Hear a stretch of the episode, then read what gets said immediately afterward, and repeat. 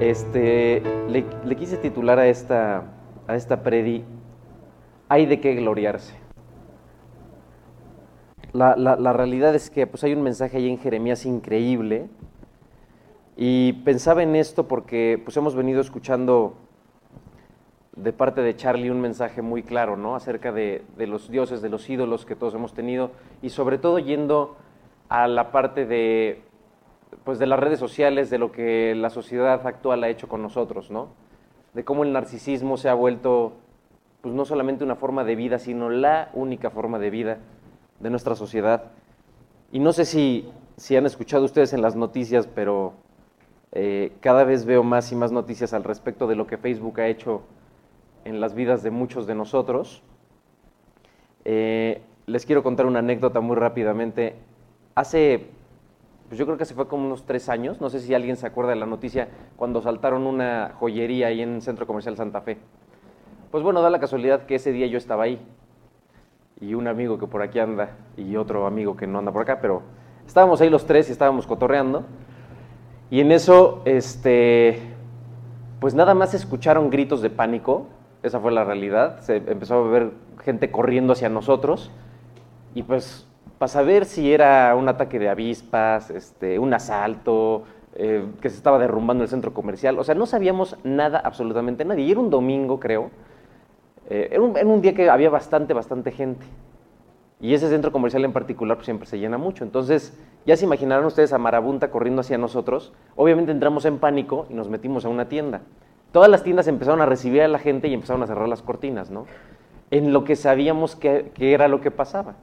Y entonces ya gente ahí, este, en rumores, ya sabes, ¿no? Este, no, es que entraron, este, están asaltando, están matando gente, balazos, este, y realmente no había pasado nada de eso, ¿no?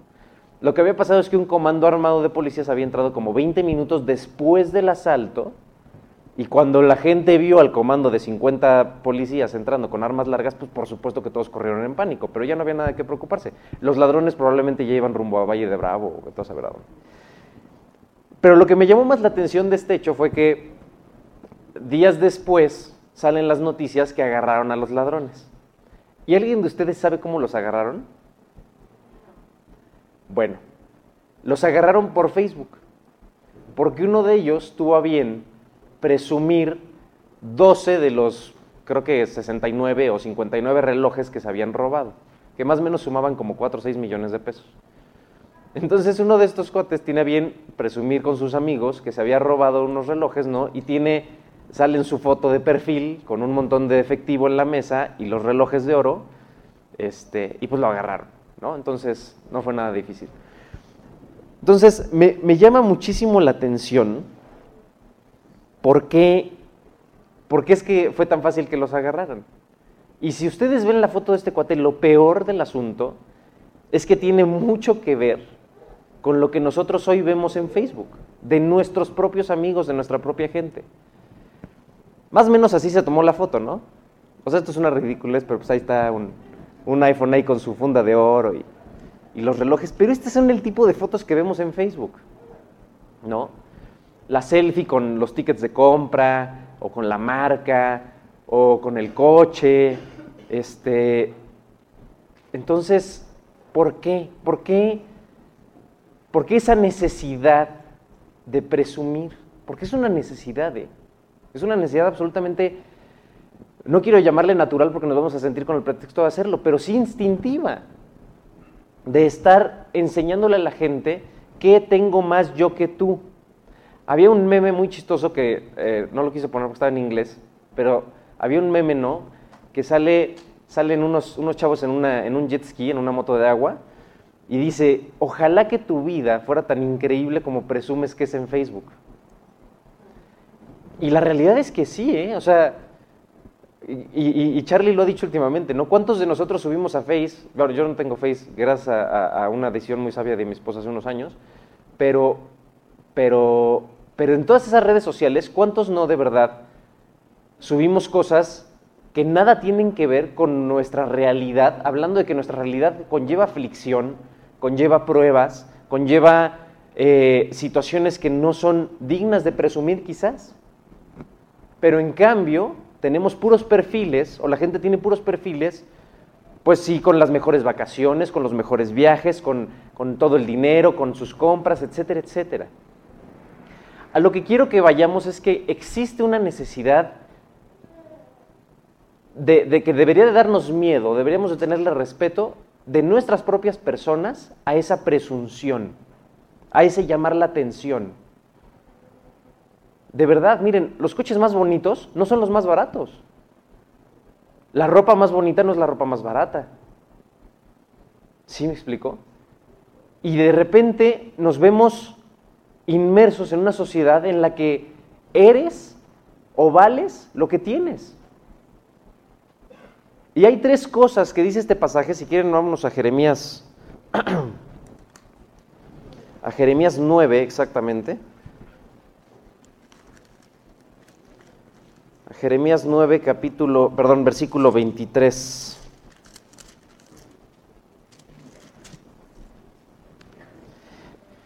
Y fíjense en el, en el título, me encantó el título. Ay, ya. ya acabé por desgraciar esto. Gracias. Jeremías 9, versículo 23 dice, así dijo Jehová, bueno, el, título, el subtítulo de esta, de esta parte es, el conocimiento de Dios es la gloria del hombre. Así dijo Jehová, no se alabe el sabio en su sabiduría, ni en su valentía se alabe el valiente, ni el rico se alabe en sus riquezas mas alábese en esto el que se hubiere de alabar, en entenderme y conocerme, que yo soy Jehová, que hago misericordia, juicio y justicia en la tierra, porque estas cosas quiero, dice Jehová. Entonces, fíjense qué, increíble que hace más o menos 2600 años escribió esto, eh, Jeremías, Jeremías, y quiero que nos vayamos un poquito al contexto de esto. Jeremías eh, está en un contexto bíblico, más o menos en el 600 años, 600 eh, años antes de Cristo, en una Jerusalén, en una Judá, en un Israel idólatra que había pasado por varios reyes que habían hecho lo malo ante los ojos de Jehová. No sé si se acuerdan, ahí en Segunda de Reyes vemos mucho de esto, de esta historia. Y Jeremías era hijo de Hilcías. Hilcías era un sacerdote y fue, dice la Biblia, el único sacerdote que hizo entrar en razón al rey. Al rey. Y entonces, la realidad es que el hecho de que el papá de Jeremías haya sido esa, esa, esa motivación o esa persona verdaderamente entregada a Dios, porque dice la Biblia que era un varón de Dios, ¿no? Y que va y le dice al rey, esto es lo que dice Dios, y le muestra la palabra. Y entonces dice la Biblia que el rey obedece la palabra y dice la Biblia que no hubo otro rey igual que él después, que él sí siguió los pasos, la escritura, que él sí siguió la disciplina de Dios, lo que Dios tenía para él. Y entonces fue el único rey al que, el que se salvó de la, de, la, de la mano de Jeremías, ¿no? de las profecías de Jeremías, porque la mayoría de las profecías de Jeremías fueron de esclavitud. Y en efecto, después de unos años fue que fueron este, invadidos los israelitas, fueron esclavizados y fue llevado a Babilonia también Jeremías junto con todo el pueblo y fue de los pocos que fueron guardados por el rey de Babilonia. Pero entonces, ¿por qué? ¿Por qué es que, el rey decide escuchar la palabra de Dios en ese momento? ¿Qué tenía ese rey que no tuvieron todos los demás? Estamos hablando de Joacás, de Joacim, de Joaquín, de Sedequías, todos ellos hicieron lo malo ante los ojos de Dios. ¿Por qué ellos, por ellos hicieron lo malo ante los ojos de Dios? ¿Cuál fue el pecado? ¿Por qué, ¿Por qué dice la Biblia, hicieron lo malo delante de los ojos de Jehová? ¿Se acuerdan cuál fue el pecado? En todos ellos había una cosa en común, la idolatría, la obediencia a los falsos dioses. Eso es lo que tenían en común estos reyes. Entonces, cuando, cuando la Biblia habla de idolatría, habla exactamente de hacer una cosa y nada más una cosa, poner lo que sea en lugar de Dios, en el lugar que Dios debería tener en nuestra vida. Eso es idolatría. En estos casos, ¿no? Vemos que, los dioses realmente, perdón, que los reyes tenían sus templos, ¿no? Y ofrecían sus hijos a, a los baales, dice la Biblia. Y una serie de actos atroces, espantosos, pero uno en común y que seguimos teniendo hoy a estas fechas de, nuestra época, que es poner algo en el lugar en donde debería de ir Dios en nuestras vidas. Quizás tú no tienes un altar al que te subes a un monte y vas a, a ofrecerle sacrificios a otro Dios, pero tú y yo hacemos cosas, muchísimas cosas, que no tienen a Dios como lo que nosotros deberíamos estar escuchando. ¿Sí se entiende? Estamos escuchando otras voces, estamos haciendo cosas con otras prioridades y no con las prioridades que Dios en su palabra, en la Biblia, tiene para nosotros. Es ahí cuando nos tenemos que poner a pensar si verdaderamente estamos siendo idólatras o no. Y eso, repito, no quiere decir adorar a, un altar, ¿no? O sea, todos aquí en México sobre todo, pues tenemos clarísima la idea de la idolatría por pues por un tema cultural incluso. O sea, el catolicismo es un tema cultural de nuestro país y para nuestras familias. Pero no necesitamos estar adorando una imagen o una estatua para estar siendo idólatras. ¿Cuántas de las decisiones que tomas en tu día verdaderamente tienen a Dios como su pilar, como su prioridad? ¿Cuántas veces de, de, las veces que decides en el día le dices, Dios guíame en esta decisión? Te tengo una noticia, todas las veces que no lo hacemos, todas las veces que no ponemos a Dios como el guía para tomar esa decisión, algo más está en ese lugar siendo la prioridad para decidir. Y tú podrás decir que quizás es una tontería, pero de verdad va desde el tema de cómo te vistes. Va desde el tema de qué coche me compro, Dios. Si me explico, todas esas decisiones están, están dirigidas por algo en nuestras cabezas, por algo en nuestros corazones. Y dice Dios, si yo no soy el que está reinando en esa decisión, es alguien más. Y de verdad hacemos muchísimas cosas por agradar a muchos que no son Dios. Muchas cosas. Quizás vestimos o quizás hablamos y no sé si a ti te ha pasado, pero a mí sí me ha pasado que vas a una reunión o te, o te vas con un grupo de amigos en donde quizás no son cristianos, ¿no? En el trabajo, en la oficina, en el club, en la escuela, en donde tú quieras, y te sientes arrastrado por esa corriente.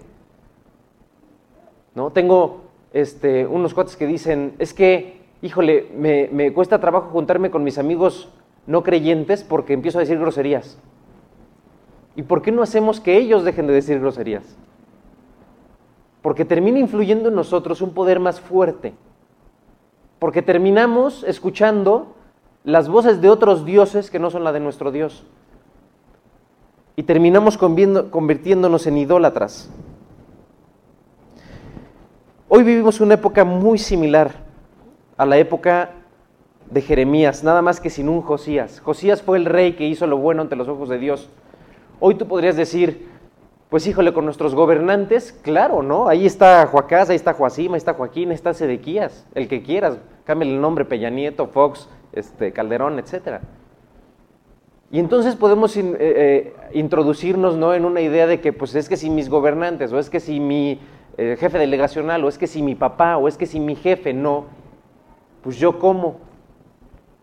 Pero aquí lo importante es ver y trasladar esto, trasladar esta, este reinado que, está, que estamos viendo en la época de Jeremías a nuestras propias vidas, no a nuestro país, no a nuestro estado, no a nuestro municipio, pero a nuestras vidas. ¿Cómo pretendemos que cambie nuestro país, o nuestro estado, o nuestro municipio, o nuestra delegación, si nosotros primero no ponemos en el lugar del liderazgo, en el lugar del reinado, a Dios en nuestras propias vidas? No sé si se entiende esta parte, pero si lo hacemos, si lo hacemos todo esto macro, es mucho más complicado o es mucho más difícil que Dios vaya a tomar el control de todo este estado, de todo este país, cuando ni siquiera tiene el control de tu vida.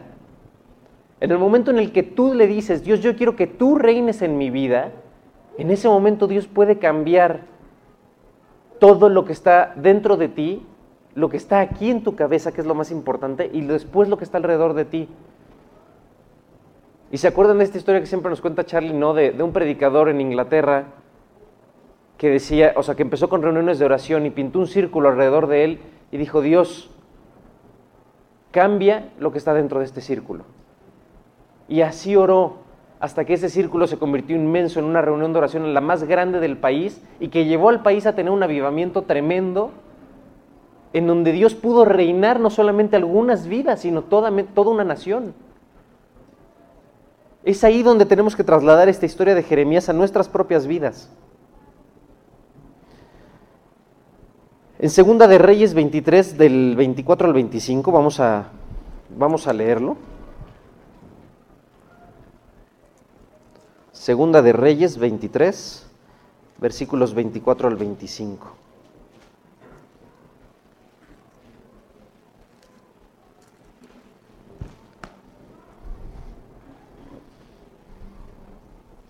Fíjate lo que hizo Josías. Y, el subtítulo en este caso es Persiste la ira de Jehová contra Judá. O sea, dice la Biblia que no por Josías detuvo la ira sobre, sobre este pueblo. ¿eh? Dice así, asimismo barrió Josías a los encantadores, adivinos y terafines y todas las abominaciones que se veían en la tierra de Judá y en Jerusalén, para cumplir las palabras de la ley que estaban escritas en el libro que el sacerdote Hilcías, el papá de Jeremías, había hallado en la casa de Jehová. ¿Cuál es la clave para permitir a Dios reinar en nuestras vidas? ¿Qué tuvo que hacer Josías? Tuvo que leer la Biblia. Tuvo que seguir lo que la Biblia decía. Y en ese momento Josías pudo hacer la voluntad de Dios y pudo poner a Dios a reinar en su propia vida y hacer lo que verdaderamente era su voluntad y cambiar el destino de una nación, o al menos el de unos cuantos, porque Dios tiene misericordia. Pero esto es lo increíble, que tuvo que tomar la Biblia y alguien se la tuvo que dar. A ti y a mí nos presentaron este libro. No lo encontramos por nosotros mismos. Nos lo presentaron. ¿Y qué es lo único que tenemos que hacer? Agarrarlo y creerle. Y creerle a Dios lo que dice aquí acerca de nosotros y acerca de lo que quiere para nuestras vidas. Después dice que, que en efecto, pues llegan los otros reyes, ¿no? Los que, los que veíamos, Joacín, Joaquín, Sedequías, e hicieron todo lo contrario a lo que había hecho Josías. Hicieron un caos y volvieron a adorar a los Baales y volvieron a hacer todo lo que estaba malo delante de los ojos de Dios. Y yo te pregunto, en tu vida, ¿has pasado por un momento así en el que tú tenías a Dios como el amo y señor de tu corazón, el amo y señor de tu vida, y de repente algo más llegó, algún otro líder, algún otro Dios llegó a tu vida e hizo lo que estaba malo delante de Dios? En mi vida sí. Muchas veces. Muchas veces. Quizás puedes estar pasando ahorita por un momento en el que Dios en efecto es el que está por encima de todo en tu vida. O quizás estás pasando por un momento en donde ya estás siendo arrastrado por, por lo que no es la voluntad de Dios. O lo pasaste, ¿no? Y ya estás victorioso. Qué bueno, sea cual sea el caso. Dios en este pasaje, en este mensaje, nos enseña una una, una, lección valiosísima y nos, nos dice que nos cuidemos de tres principales cuestiones, de las cuales en la sociedad de hoy hace todo el sentido que nos cuidemos. Es de presumir, es de jactarnos, de alabarnos. Y eso es de lo que más tenemos que tener cuidado, ni siquiera es de los dioses externos, ¿eh? es de lo que traemos aquí dentro. De esa necesidad de jactarnos de tres principales cosas, dice la Biblia. Si Dios no está siendo quien dirige nuestras vidas, créeme, alguien más lo está haciendo. Este pasaje nos manda a hacer dos cosas explícitamente. A no alabarnos en tres términos, que ahorita lo repetimos, y a alabarnos en otros dos términos que ahorita vamos a profundizar. No tenemos que subir a ningún lado para ofrecer sacrificios, y es lo que estamos diciendo, ni para exaltarnos, ¿no? Desafortunadamente en esta sociedad basta con un clic. Y con ese clic que tú des, con esa, con esa selfie que subamos, ya, con eso basta para hacer un sacrificio a esos falsos dioses y hacer exactamente lo que aquí Jeremías le estaba mandando a todos a no hacer. ¿Cuáles son esas tres cosas? Bueno, aquí es a no alabarnos y aquí es a alabarnos, ¿no? Ahorita vemos estos dos conceptos, pero ¿de qué tres cosas estaba, estaba diciéndoles Jeremías que se guardaran? ¿De no alabarse de qué? No alabarse el sabio en su sabiduría. Y ese es uno de los primeros puntos que nosotros deberíamos de tener claros, porque hoy, hoy en el mundo hay tres cosas valiosas o tres cosas en las que se valora una persona. ¿eh? Una es qué sabe, otra es lo que tiene y otra es lo que puede. El conocimiento, las posesiones y el poder son las tres principales, los tres principales peligros de nuestra propia persona de los cuales deberíamos estar preocupados o atentos a que no se apoderen de ese lugar que Dios debe de tener en tu vida y en la mía. Hoy cuántas personas no presumen tener una maestría, tener un doctorado, tener un postdoctorado, saber tantas cosas, ¿no? Allí estaba yo en una comida y, y presumiendo un chavo que lo sabe todo. No, es que hasta los profesores se inclinan ante él, o sea, no hay escuela que pueda contra él. Y dices, en vez de que tengamos una actitud humilde como la que Dios nos mandó a tener, si sabes qué bueno que sabes. Pero las personas más sabias de este mundo, como dice la Biblia, la sabiduría de este mundo es qué para Dios. No es nada, es insensatez. Lo sabio de este mundo, mira, para Dios no es absolutamente nada, pero cuando no entendemos nuestro lugar en la cadena alimenticia, es cuando tenemos los pantalones para lavarnos de algo. Como bien también dice la palabra, ¿no? ¿Por qué te jactas de algo que tienes como si no lo hubieras recibido? Y si lo recibiste, entonces ¿por qué te jactas? Pero se vuelve una necesidad, se vuelve una forma de vivir, porque todo el mundo está mostrando lo que tiene, lo que sabe y lo que puede. De eso se trata, de verdad, denle una pasada a sus redes sociales si todavía tienen, si no nos ha convencido nuestro pastor de borrarlas. Y chequen, ¿eh? Chequen, todo se trata de lo que puedes hacer, del viaje que puedes hacer, de lo que tienes, del auto, de la bolsa, de la vestimenta, de lo que tú quieras, o de lo que sabes. Todo se trata de eso. Es raro la persona que en una red social alaba o exalta estos dos conceptos de los cuales Dios a través de Jeremías les dice, de eso sí exáltense, de eso sí alábense. Y ahorita vamos a ver por qué. Porque creer, dice, dice el pasaje, mas alabes en esto el que se hubiere de alabar, en entenderme y conocerme. En entender, entender es creer, porque entiendes quién es Dios. Entiendes lo que tuvo que hacer para que tú y yo hoy pudiéramos tener una esperanza y salgamos sin miedo de que nos atropelle un trolebús y quién sabe a dónde vayamos a dar y conocer en un ámbito mucho más personal. Una vez, que, una vez que le creemos a Dios, una vez que sabemos quién es Dios, lo empezamos a conocer y empezamos una relación en la cual Él nos dice lo que ha hecho, cómo nos quiere, cómo nos apapacha, cómo quiere que vayamos, si a la derecha, si a la izquierda, qué le gusta, qué no le gusta, qué te gusta a ti, qué no te gusta a ti, qué anhelos tiene tu corazón. En eso sí, dice la Biblia, en eso sí alábate, en eso sí jáctate. Pero hay que entender, hay que entender primero de lo que no debemos de hacerlo.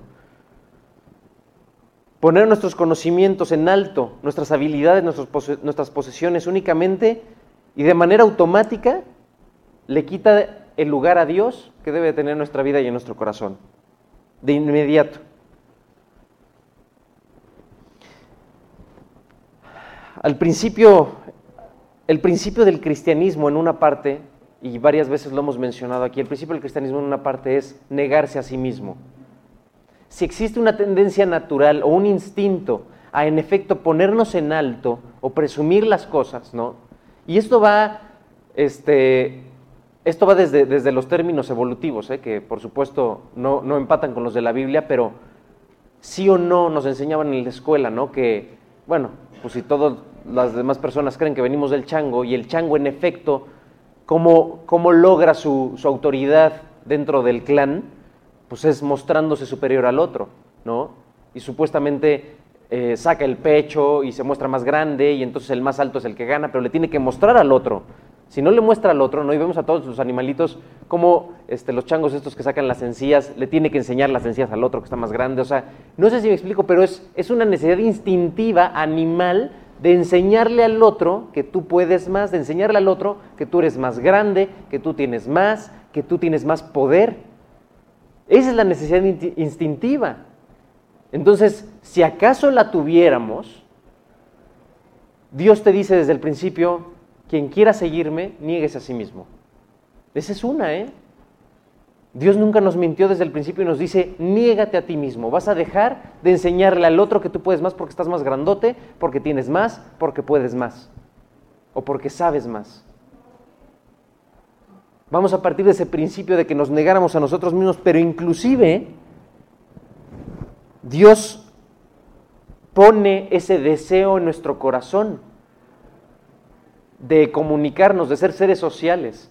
Y esa, esa, ese social, eh, perdón, esa, ese ente social que existe en nosotros, pues surge esa necesidad de decirle, mira, mira el coche que traigo. Y Dios muy sabiamente pone ese cachito en nuestro corazón que tiene que saciarse, pero te dice, sácialo de esto, presume esto. Llega con los demás y diles, soy salvo, Dios me salvó, Dios me rescató del infierno.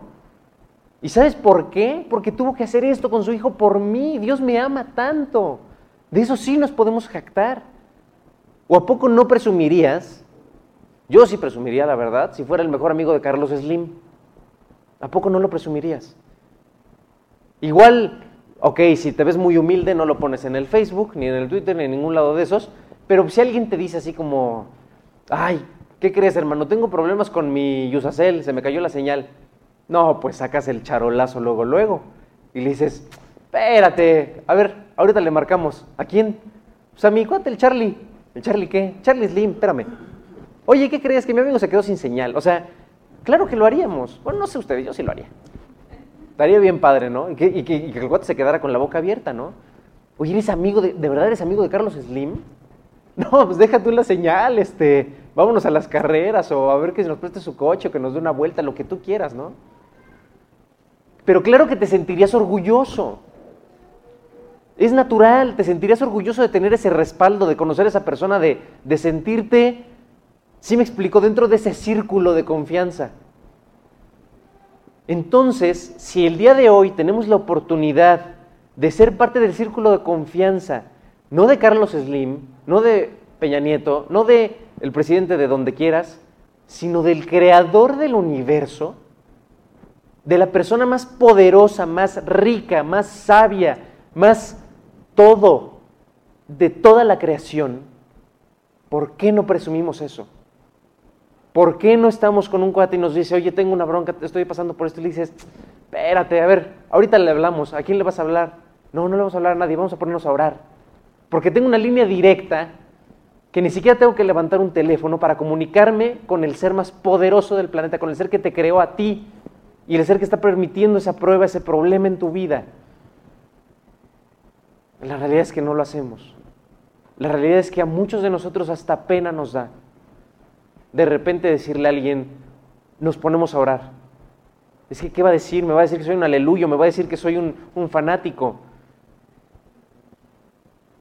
pero de verdad es algo digno de presumir. Eres, puedes ser llamado hijo de Dios, puedes ser llamado amigo de Dios y no lo presumimos. Y en cambio sí estamos ensimismados con fotos, con materialismo, con, con conocimiento vano. Eso es de lo que está hablando Jeremías aquí. Y eso es lo que está instando Jeremías a toda una sociedad, a toda una nación en ese momento de decirles, despierten, Dejen de ver para adentro. Y de verdad jactense en lo único que tiene valor de jactarse. ¿Qué es lo que tus posesiones, qué es tu conocimiento, qué es tu poder, aunque seas la persona más poderosa del mundo, comparado con ser hijo de Dios? ¿Qué es todo eso? No es absolutamente nada. Y miren, si nos vamos a Primera de Corintios 1:31,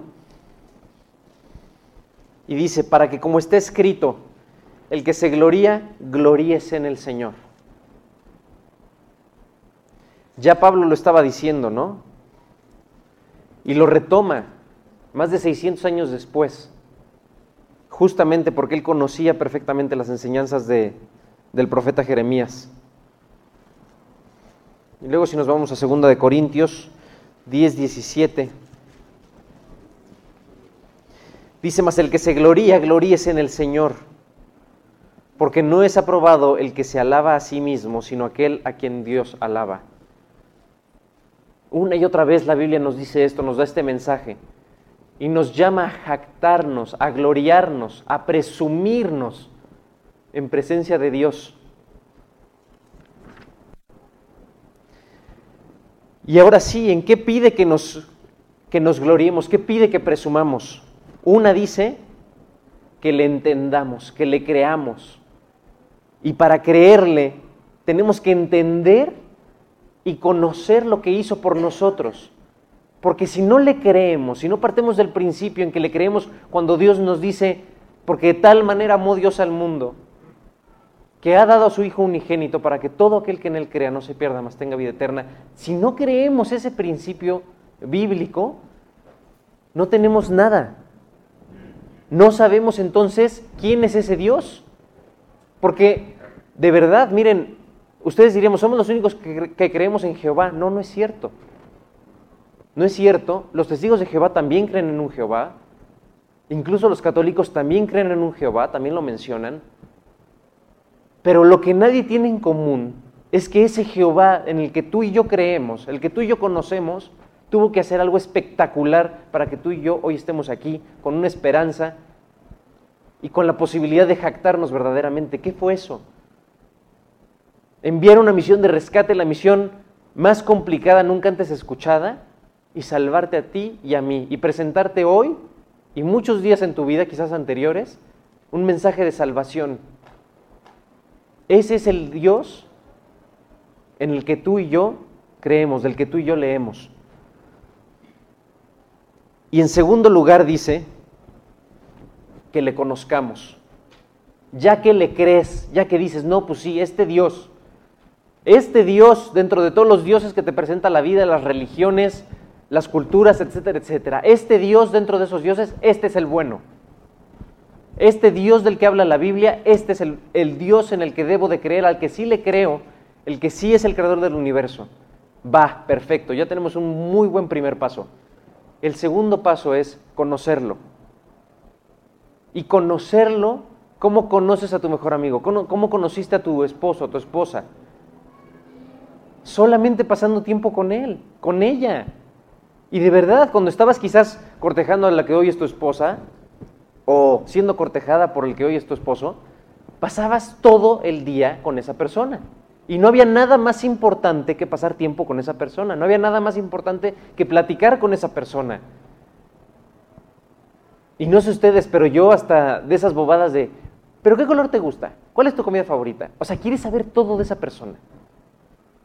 Quieres saber todo quieres que esa persona lo sepa todo de ti. Cuéntame un secreto, cuéntame algo que no sepa. Y lo peor es que mientras vas creciendo y te casas y todo te das cuenta que sigue habiendo cosas que no conoces y sigue habiendo cosas que el otro no conoce de ti. Cosas que ni siquiera tú conocías de ti.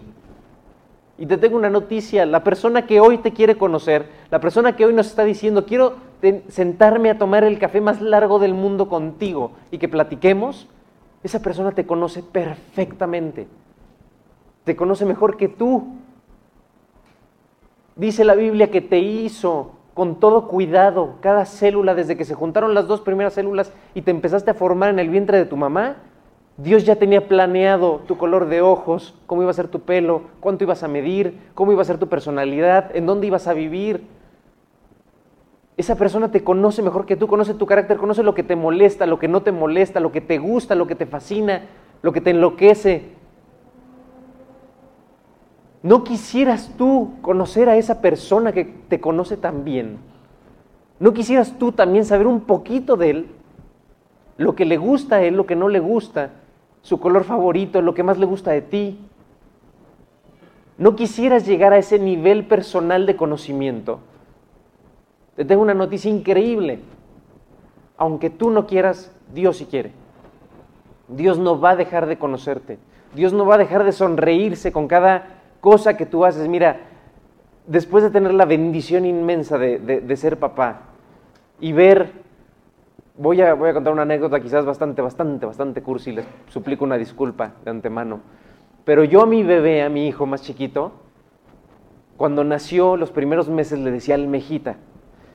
Y mi esposa, que bendito Dios no está escuchando ahorita, me regañaría porque siempre me decía, pero ¿por qué le dices almejita? Le digo, pues porque es un, es un pedacito de carne que nada más reacciona ante su ambiente. Le echas limón y se retuerce, nada más. No hace nada. O sea, no puede hacer nada. Pero era increíble porque lo veías reaccionar, ¿no? Y ante el frío se encogía y ante el calor se estiraba, tal cual como una almejita. Y entonces conforme los ves crecer, y hoy su gracia más grande es que ya se dice adiós a sí mismo mientras se ve la mano, dices, wow, ¿no? Y lo quieres grabar y le quieres tomar fotos y, y quieres llorar porque ya está diciendo adiós. Y hoy que entiendo la emoción que te causa ver a un ser tan amado hacer una mínima gracia que no tiene nada de espectacular. Me imagino a Dios viéndote a ti y a mí cuando oras, cuando te hincas, cuando lees, cuando predicas. Y Dios viéndote diciendo, wow, wow. Y los ángeles, ¿no? Podrían voltearlo a ver con cara de, pues que no está haciendo nada de gracioso, ¿no? No está haciendo nada espectacular, pero Dios dice, claro que sí, claro que sí, esa gracia, esa oración, ese que me diga papá. O sea, wow. Todos los que aquí son papás en este día tan especial saben a lo que me refiero. Cuando te digo que te diga papá, no hay nada igual. No va a haber nada igual. Imagínate lo que Dios siente cuando tú le dices papá. Es un amor tan incondicional que no está sujeto a actitudes del otro, no está sujeto a lo que tu hijo haga. Tú lo vas a amar porque es tu hijo, no por lo que haga o no haga. Si no hace las gracias o si las hace, sigue siendo tu hijo y lo sigues amando. De la misma manera, Dios contigo, si tú no le crees, si tú no lo quieres conocer, Dios de todas formas está embobado contigo, embobado de verdad, esperando a que des ese primer paso, esperando a que te sientes con Él a platicar, a que lo quieras conocer porque Él te conoce perfecto. Entonces, Jeremías nos dice aquí, alábate en esto, alábate porque puede ser increíble. Y luego el pasaje nos lleva a unas cosas todavía más, más increíbles que dice, en entenderme y conocerme que yo soy Jehová, y esta parte me encanta, que hago misericordia, juicio y justicia en la tierra, porque estas cosas quiero, dice Jehová. ¿Qué quiere Dios? Que te jactes en creerle, en conocerle, y en saber que hace misericordia, juicio y justicia. Con, con, misericordia, vamos a empezar con esa palabra, con la misericordia. Ay, ay no. Bueno, esto ya lo vimos. Con la misericordia, Dios, se refiere a la palabra que, que, en el, que en el texto original utiliza para esta misericordia en el, diccionario castellano dice amor que se extiende hacia el pobre o hacia el necesitado. Y es la misma palabra que después Pablo va a utilizar en el Nuevo Testamento, cuando se refiere a la gracia de Dios. Es exactamente la misma palabra en el texto original. Y esta palabra tiene toda la razón de ser en este contexto, en este texto, porque Dios te está diciendo que es un amor pactual, es un amor que es entre tú y Él. Esa misericordia que Dios tiene por ti es entre tú y Él, es algo personal. Y en ese momento se refería al amor pactual que Dios tenía con Israel y que hoy se refiere a que tiene contigo. En donde Él es fiel mientras Israel está siendo desobediente, mientras Israel y sus reyes están haciendo lo malo ante los ojos de Jehová. Y hoy Dios usa esa palabra para contigo en un pacto en donde Dios te ama mientras tú y yo tenemos otros dioses, mientras tú y yo estamos haciendo cosas que están mal delante de sus ojos. Pero es un amor incondicional. Dios tiene un amor inmerecido y por eso se traduce después como la gracia en el Nuevo Testamento con Pablo. ¿Cómo ves esa misericordia aplicada a tu vida? ¿Cómo la ves todos los días? ¿Cuántas veces Dios te ha tenido que perdonar hoy? No sé a ti, a mí muchas ya. Y me levanté dos, tres temprano. Pero esa misericordia la vivo diario. Y la vives tú diario, porque diario tienes un Dios que te está buscando en una cita a la que Él nunca llega tarde y en la que Él siempre está disponible. Y los que tenemos muchas cosas para hacer somos nosotros. Los que hacemos esperar somos nosotros a Dios. Segundo punto, que hace juicio. ¿Y qué es el hecho de que Dios haga juicio? Bueno, Dios es justo, dice la Biblia, y Dios no puede pasar por alto el pecado.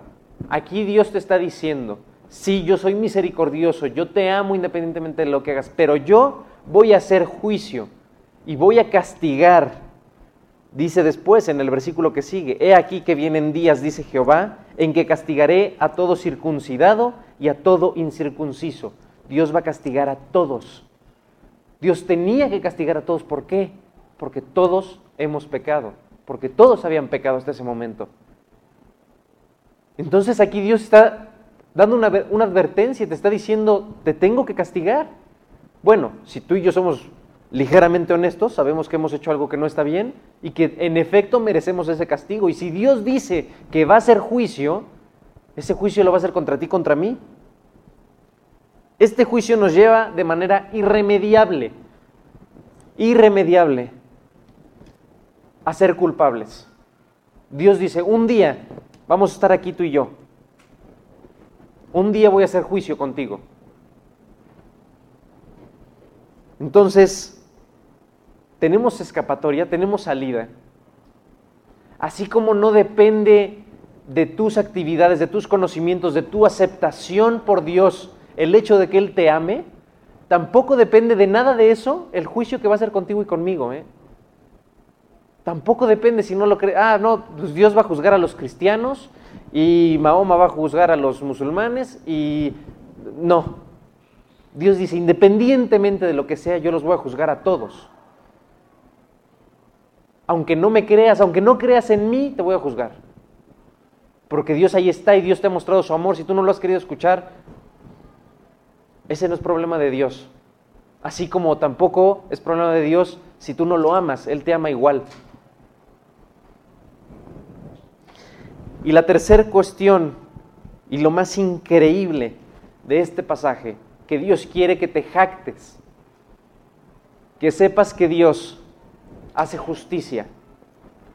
Dios va a llevar a cabo un juicio y después dice, en ese juicio voy a hacer justicia.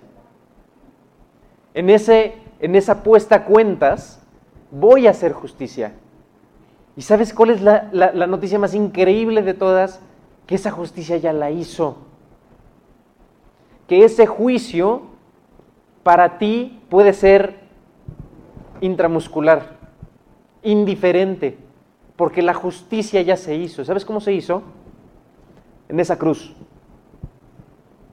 En esa cruz, Dios cruzó su misericordia que tiene por ti, el amor que tiene por ti y el juicio que tiene que llevar a cabo contigo y conmigo.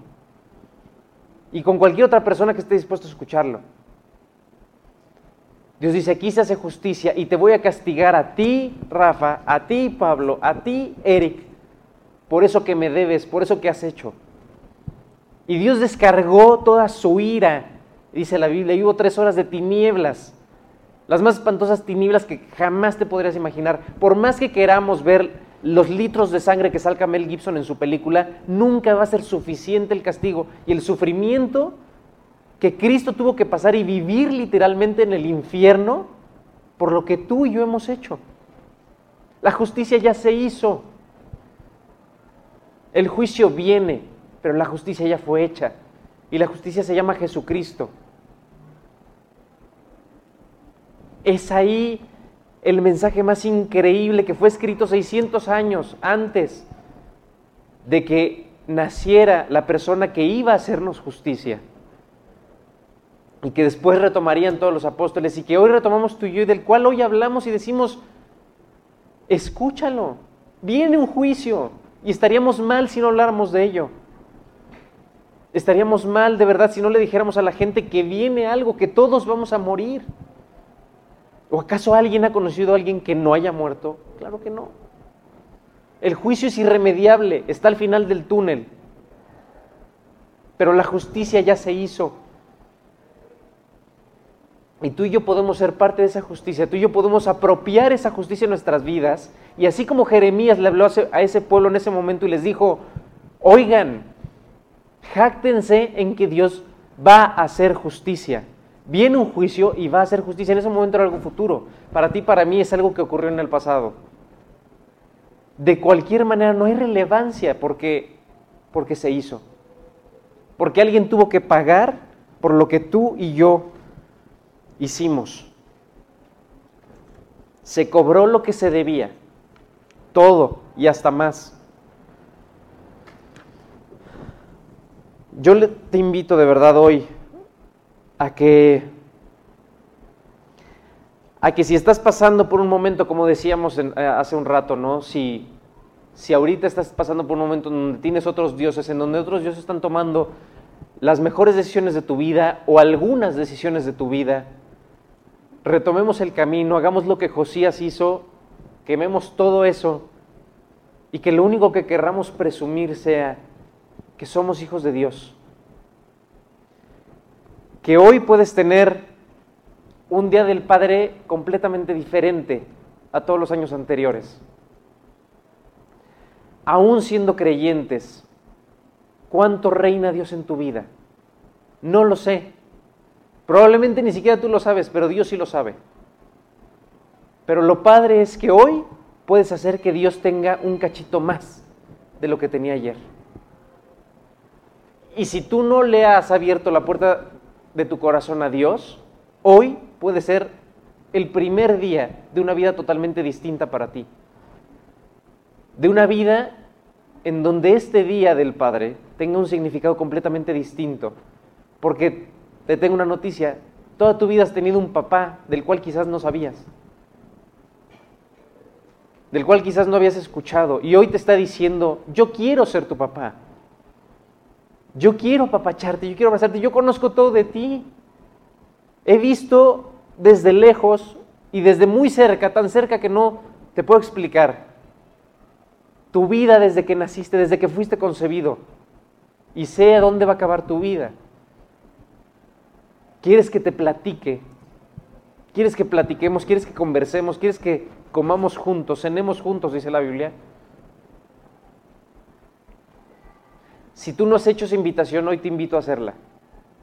Y si tú ya hiciste esa invitación y Dios ya está en tu corazón, Dios ya está en tu vida, te invito a que hoy le regalemos un pedacito más de nuestra vida.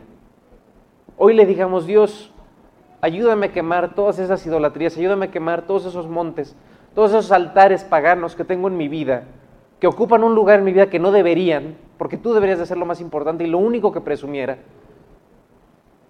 Y ponte tú en ese lugar alto en mi vida, ponte tú en ese lugar alto en mi corazón. Sale entonces, te invito a que con, con eso, con eso terminamos, con eso oremos y le pidamos a Dios esto. Entonces voy a orar en dos partes. La primera es por si no has decidió hacerles invitación a Dios en tu corazón que la hagas. Si es que tú quieres, si es que tú quieres que hoy, ese Día del Padre, pues también lo festejes para, para el papá más increíble que de verdad podría soñar. Quizás no tienes un buen ejemplo de papá, ¿no? No lo sé. Quizás sí lo tienes. Pero el papá que Dios quiere ser para ti es un papá fuera de serie. Es un papá que jamás te ha dejado ni te va a dejar pero no puede decirte las cosas si tú no se lo permites. Si tú no le dices, a partir de ahora eres mi papá. Así como yo no puedo tomarme derecho sobre una persona que no es mi hijo, hasta que esa persona agarró y me llamó papá. En ese momento esa persona me dio la autoridad sobre ella para poder tomar ciertas o cuales decisiones, darle consejos, amarla, apapacharla. Pero fue hasta que ella me dijo papá. Si hoy tú le quieres decir adiós papá, te invito a que lo hagamos. ¿Sale? Dios, cuántas gracias de verdad, Señor. Gracias por tu infinita misericordia, Dios. Gracias por tu, por tu infinito amor que tuviste que tener, Señor, y que no entendemos que tuviste que estar pensando, Dios, ni sintiendo para, para tener que mandar a tu único Hijo, Dios, a pagar por nosotros a ese cordero inocente, sin mancha, que no debía absolutamente nada, y que sin embargo levantó sus dos manos, Dios, para ponerse en nuestro lugar y ser castigado por ti, por lo que nosotros te debemos, por lo que nosotros hemos hecho. Hoy quiero invitarte a mi corazón. Hoy quiero abrirte la puerta de mi corazón. Hoy quiero poder decirte, papá. Hoy quiero poder sentirme abrazado y perdonado porque sé que he hecho mal. Y quiero aceptar esa justicia que tú tuviste que hacer, ese castigo que tú tuviste que imprimir sobre tu propio Hijo para perdonarme a mí y poderme ver limpio delante de ti. Hoy te abro la puerta de mi corazón, acepto y te pido perdón por todos los pecados que he hecho y te ruego que tú reines en mi vida. Te ruego que tú seas el único Dios en mi vida, el único al que me acerque a hacerle sacrificios, el único que me acerque yo a alabar, a predicar, y de lo único que pueda jactarme en mi vida seas tú y el amor que has tenido por mí, que salga y te presuma con mis amigos, porque hoy, hoy tú has abierto ese camino, Señor, para tener una comunicación directa contigo. Gracias por entrar en mi vida, Señor, gracias por salvarme. Y te lo pido, Señor, no por mis buenas obras ni porque lo merezca, sino porque hoy entiendo que te lo tengo que pedir en el nombre de quien tomó ese lugar por mí, en el nombre de Jesús. Amén. Vamos a orar como segunda parte. Dios, cuántas gracias te damos por estos momentos, Señor. Gracias por cada una de las preciosas personas que están hoy aquí, por este mensaje que tú hace más de 2600 años escribiste para nosotros, Dios, para que hoy un día, en una reunión en satélite, estuvieran reunidas estas personas que tú querías, Dios, escuchando esto, profundizando en esas palabras que a través del profeta Jeremías nos mandaste a nosotros, Dios. Gracias por ayudarnos a apropiar este mensaje.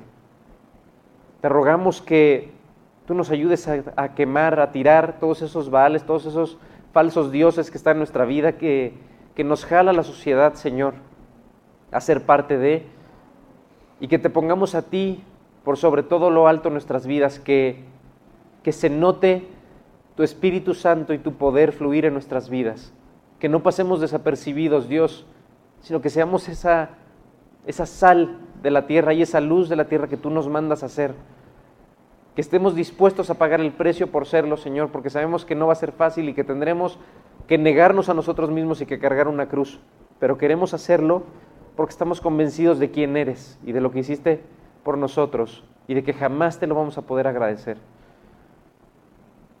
Te pedimos que tú ocupes ese lugar en nuestras vidas, que nunca quites nuestros ojos de ti. Te damos gracias, Dios, por ser nuestro papi, por ser nuestro papá, por amarnos, por abrazarnos siempre en momentos duros, en momentos de alegría, pero sobre todo por estar ahí siempre para nosotros, aun cuando nosotros no lo sabíamos, Dios. Todo esto te lo pedimos, ponemos nuestras vidas en tus manos y te lo agradecemos en el nombre precioso de tu Hijo Jesucristo. Amén.